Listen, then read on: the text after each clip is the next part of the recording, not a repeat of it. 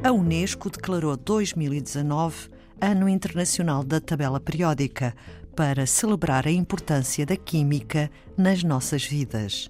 Quando passam 150 anos que o químico russo Dmitry Mendeleev publicou a primeira versão reconhecida da tabela periódica em 1869. Somos todos feitos com elementos químicos da tabela periódica. Somos feitos de carbono, que é fundamental, somos feitos de, realmente de azoto, que é fundamental, por exemplo, para as proteínas, somos feitos de hidrogênio e de oxigênio. Também temos uh, muito oxigênio na nossa, nossa composição, digamos assim.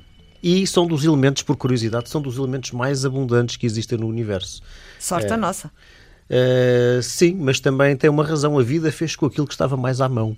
E, e, também são dos mais leves, ou seja, não são elementos muito pesados. Reparemos, o hidrogênio é, é o elemento mais leve que existe. E uh, os elementos mais leves têm, têm tendência a serem os que mais existem na natureza. Portanto, nós somos feitos com quatro dos cinco elementos que são mais abundantes no universo. David Marçal, bioquímico, investigador, escritor e comunicador de ciência, junta-se à Antena 2 Ciência para celebrar a história e a importância vital da tabela periódica. Conta-se que em 1869 Mendeleev resolveu pôr alguma ordem no monte de cartões onde anotar as características dos elementos químicos então conhecidos. David Marçal, estamos a falar da tabela periódica a história diz que foi o russo químico Mendeleev que criou a tabela periódica, mas há um contexto histórico. Realmente, a tabela periódica de Mendeleev é, de facto, a primeira tabela que se consegue, o primeiro sistema de classificação dos elementos químicos que realmente se afirma uh, na comunidade científica e se afirma naquilo que é o, digamos, o contexto erudito uh, dos químicos, que é, uma, disciplina que surge tardiamente como ciência, surge posteriormente à física, surge muito, muito, muito após a astronomia. Portanto, a, a química acaba por se estabelecer Uh, no século XVIII e, uh, acima de tudo, no século XIX, uh, como ciência, com, digamos, como uma ciência experimental, como uma ciência que. Um, se baseia na observação da natureza e que se baseia na experiência, na experiência feita com a intenção uh, para conhecer. Mas já antes de Mendeleev havia uma tentativa de classificar os elementos, ou seja, aquilo de que são feitas as coisas. Não se conheciam de facto na altura tantos quanto, quanto se conhecem agora, mas conheciam-se já alguns. E sabia-se que alguns eram mesmo compostos puros, eram mesmo substâncias puras, que não se podiam decompor em mais do que uma coisa. Por exemplo, a água é composta de dois tipos de elementos, oxigênio e hidrogênio. Eh, e tem a fórmula química H2O, ou seja, dois átomos de hidrogênio ligados a um de oxigênio. Mas nessa altura já se tinha percebido que havia coisas que não se podiam dividir uh, em, em componentes mais pequenos há oxigênio é oxigênio hidrogênio é hidrogênio. Menos do que não se pode decompor o hidrogênio uh, em noutra outras, coisa. noutra coisa. Pode-se compor em partículas subatómicas, obviamente, hoje sabemos isso. Podemos decompô-lo em protões, uh, neutrões, eletrões, com certeza que sim. Uh, Enquanto há, há substâncias químico... puras, é um elemento químico, é, um, é uma pedra, digamos, é um, é, um, é um bloco construtor de toda a diversidade de substâncias químicas que existem e que eram conhecidas e que ainda hoje são, e que são, hoje são muito mais conhecidas. Portanto, sabia-se que existiam elementos químicos, tentavam-se identificar quais é, quais é que seriam esses elementos químicos, às vezes havia dúvidas se uma substância era realmente um, um elemento químico ou não, e começaram-se começou-se por reparar, uh, por exemplo, o próprio Lavoisier, uh, ainda no século, no século XVIII, começou por reparar que havia grupos de substâncias que tinham, que tinham propriedades parecidas. Portanto, grupos de substâncias, não, grupos de elementos químicos que tinham propriedades parecidas. E a primeira ideia de classificação do, dos, do, dos elementos surge desta ideia, que há uh, elementos que podem ser agrupados porque eles são parecidos.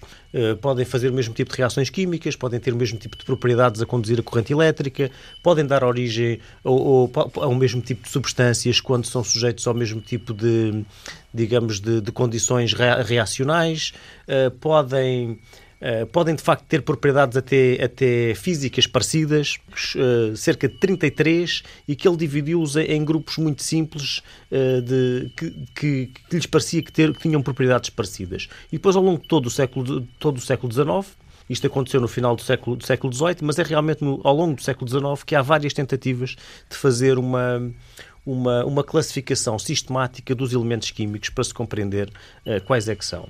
E houve muitos químicos e muitas pessoas envolvidas uh, que foram, de facto, uh, fazendo propostas cada vez mais, mais interessantes.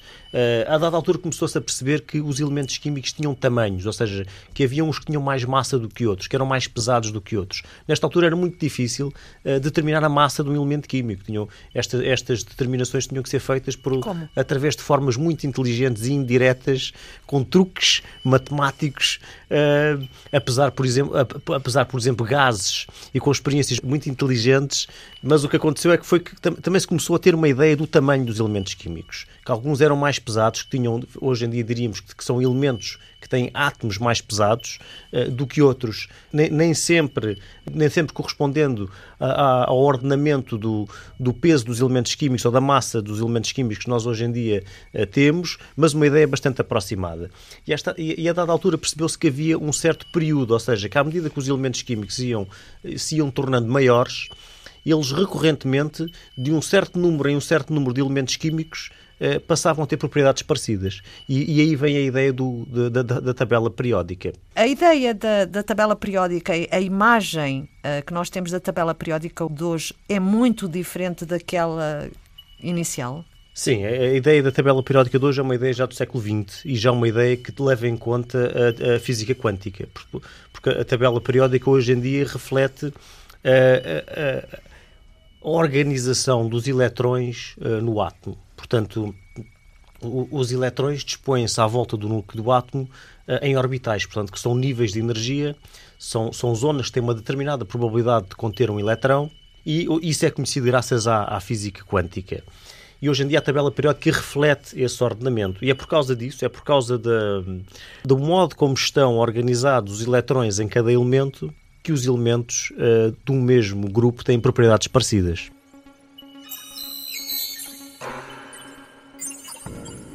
Qual é que é a grande, a grande novidade de, eh, de Mendeleev? A grande novidade é que ele percebe que existe estes grupos de elementos que têm propriedades parecidas, eh, percebe que estes, que estes elementos que têm propriedades parecidas surgem à medida que o tamanho desses elementos aumenta e percebe que há espaços vazios. Ou seja, percebe que há elementos que não são conhecidos. E é isso que dá realmente uma grande credibilidade e uma grande consistência ao seu trabalho e é por isso que o seu que a sua proposta de classificação dos elementos tem uma aceitação como nenhuma outra uh, antes tinha tido.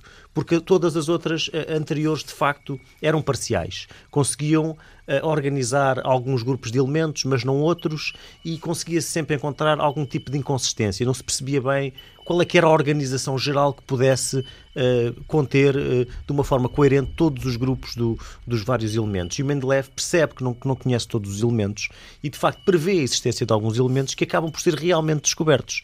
É esse o passo que, que Mendeleev consegue, consegue dar que faz com que a sua proposta uh, seja... A mais seja credível, não é? A mais credível. Na altura, a tabela periódica não tinha realmente o aspecto, o aspecto que tem hoje. Portanto, era, era como se nós conhecêssemos um, nós como se tivéssemos um baralho de cartas incompleto, dispunhamos-lo por cima da mesa por naipes e, e, percebendo, e percebendo que havia lá cartas em falta. Tínhamos o 7 e o 9, mas não tínhamos o 8 de um determinado naipe. Tínhamos, e, e, e de facto é, é isso que, que mostra que os elementos que compõem a natureza podem ser organizados e compreendidos. Atualmente, a tabela periódica tem 118 elementos, 92 existem na natureza e 26 são sintetizados, produzidos artificialmente.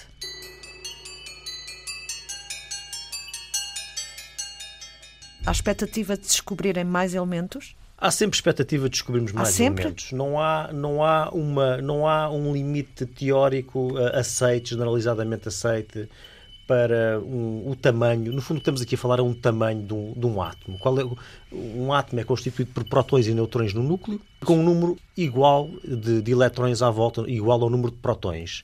O elemento mais pequeno é o hidrogênio, também por isso é o que mais existe no universo, e todos os outros elementos são formados nas estrelas por fusões nucleares, ou seja, núcleos que se juntam, por exemplo, dois núcleos de hidrogênio fundem-se e dão um, um núcleo de hélio, que é de facto o segundo elemento mais abundante no universo.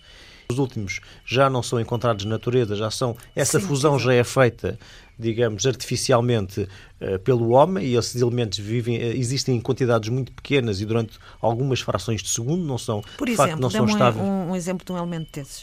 Uh, por exemplo, o último elemento a ser, a ser sintetizado, o elemento, o, o, o elemento 118, o Oganesson, que, que é, é, o elemento mais pesado que se conhece, tem de facto 118 protões no, no núcleo. É, foi, foi, tal como outros elementos super pesados, foi feito por investigadores russos e, e, de facto é um elemento muito instável que existe durante muito pouco tempo. Mas nós não sabemos até, até quando é que nós conseguiremos uh, sintetizar elementos uh, cada vez maiores. Portanto, os núcleos, à medida que se tornam maiores, que têm mais prótons no núcleo, tornam-se mais instáveis. Uh, e não, não, não, há, não, não, não sabemos uh, se há um limite teórico. Há quem pense que poder, poderemos ter elementos ainda mais pesados uh, que poderão ser estáveis. Portanto, há quem acredite que, que poderemos encontrar alguns elementos ainda mais pesados, não sabemos, só saberemos se os encontrarmos. Cabe à União Internacional de Química Pura e Aplicada, a IUPAC, aprovar a entrada de um novo elemento químico na tabela periódica, através do seu Comitê interdivisional de terminologia, nomenclatura e símbolos. Na próxima emissão, ainda com David Marçal, para sabermos como a tabela periódica mudou a vida dos cientistas e inspirou a criação de obras literárias. Somos feitos da matéria da poeira das estrelas. Foi Antena 2 Ciência.